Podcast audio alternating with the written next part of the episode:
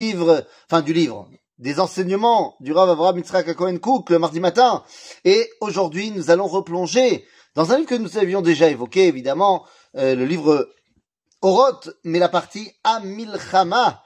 Et nous sommes, si vous voulez, euh, en plus de détails, dans le chapitre 7.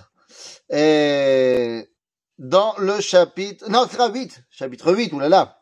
Et là, le Rav Kook va utiliser un ton guerrier et également très optimiste.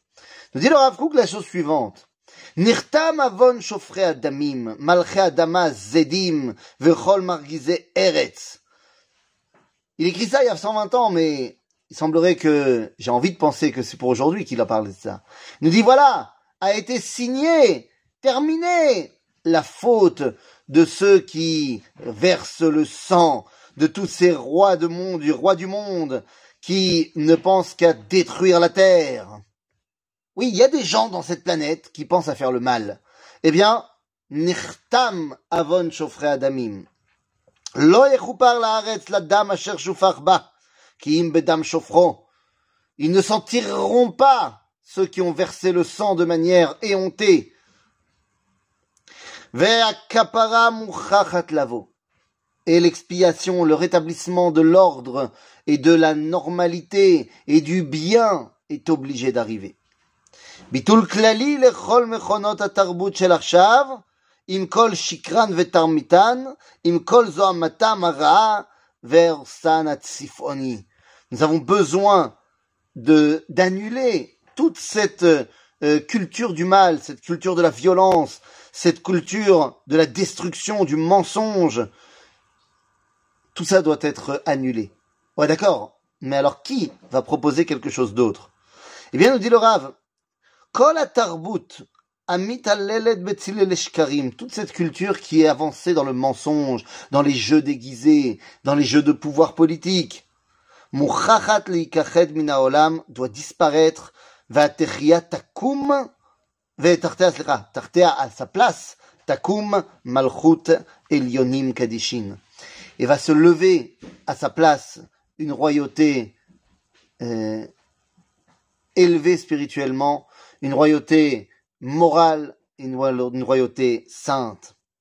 Oran shel Israël yofia. C'est là que va apparaître la lumière d'Israël. Lechonen olam be'amim ba'ale ruach chadasha.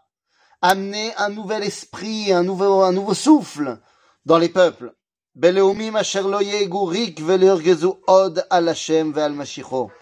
Pour apprendre au monde comment ne plus être en, en, en, en contradiction avec Dieu et avec son Mashiach. Et Mashiach porté par le peuple juif, évidemment.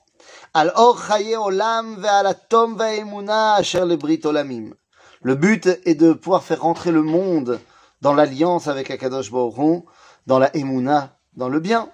Ve'Israël yire be'inav. Shillumat reshaim. יצוד על חורבנם של המתעללים באלילים החדשים, כאשר צד על חורבות בבל ואשור העתיקות.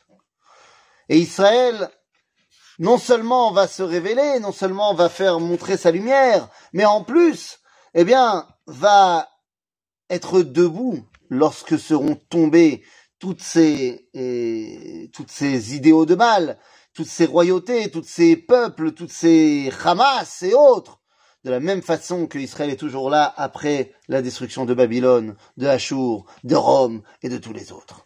Az yeda ki ach bo el Elohei Israël ve'tshuat Hashem bo tavo.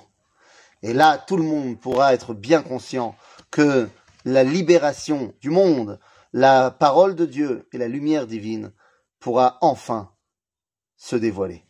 À bientôt les amis.